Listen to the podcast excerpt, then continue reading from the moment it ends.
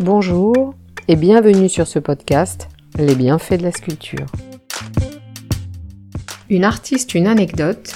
Hélène Berthaud, cette artiste sculpteur, a lutté pour la reconnaissance des artistes féminines. La sculptrice Hélène Berthaud, née Hélène Pilate, à Paris en 1825, est originaire d'une famille modeste. Elle a grandi avec les idées des Saint-Simoniennes qui prônaient l'émancipation des femmes.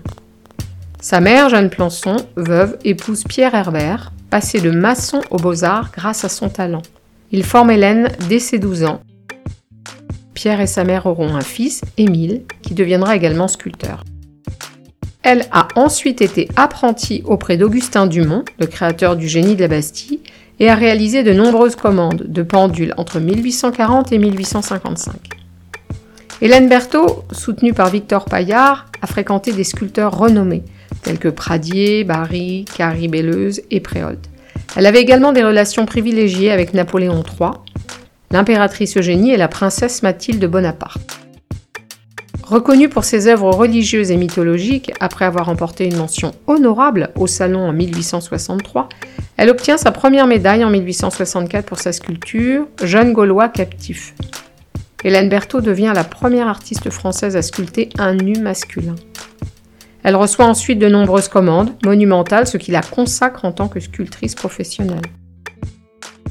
Cette même année, Étienne Carja la photographie quand elle travaille sur l'esquisse de la fontaine Herbert, l'une de ses premières importantes commandes privées.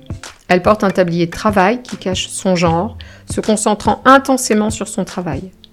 Cette œuvre sera la plus grande sculpture réalisée par une femme à ce jour. Cette fontaine monumentale inaugurée en 1864 sera déplacée plusieurs fois avant d'être fondue en 1941. Hélène Berthaud quitte Paris pendant la Commune et revient en 1873 pour exposer la sculpture Jeune fille au bain, qui rencontrera le succès. Elle fut également sollicitée pour créer deux frontons pour le nouveau Louvre, représentant respectivement la navigation et la législation. L'artiste reçut également la commande de deux bustes pour l'Opéra Garnier, ainsi que la réalisation de décors extérieurs pour plusieurs églises. Hélène Berthaud sera la première sculptrice à être récompensée par une médaille d'or de première classe à l'exposition universelle de 1889 pour son œuvre Psyché sous l'empire du mystère.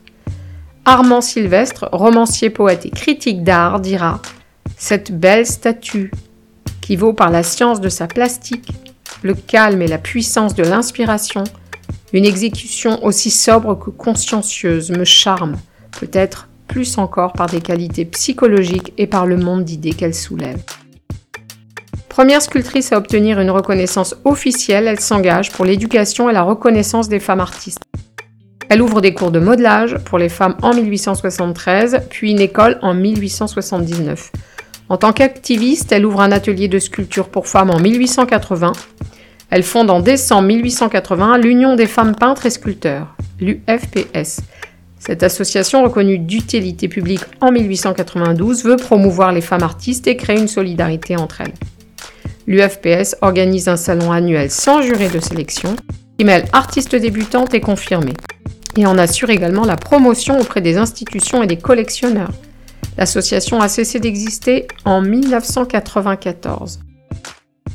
Difficile pour une femme artiste de choisir son nom. La sculptrice signe Léon Berthaud pour concourir, mais utilise également Hélène Aletti pour ses sculptures. Les femmes de l'époque reçoivent la considération d'une muse qui inspire ou d'un modèle à représenter, plus rarement la reconnaissance en tant qu'artiste. Quelques exceptions existent, telles que Rosa Bonheur ou Marcello, ses contemporaines. Elle devient vice-présidente de la délégation d'artistes françaises exposant au Women's Building lors de l'exposition internationale de Chicago en 1893. Elle obtient tout de même l'ouverture des écoles de beaux-arts aux femmes en 1903. Elle remporte la mixité au prix de Rome. Malgré ses succès, l'Institut ne l'admet pas.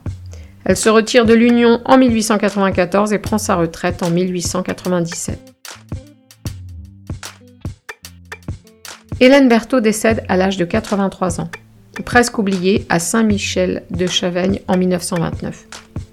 Nous restent des œuvres comme La fuite en Égypte, sculptée en 1900, une de ses dernières œuvres. On peut encore l'admirer dans l'un des parcs publics de la ville de Sens. Depuis plus de dix ans, le prix Hélène Berthaud, hommage à l'artiste, récompense les femmes créatrices.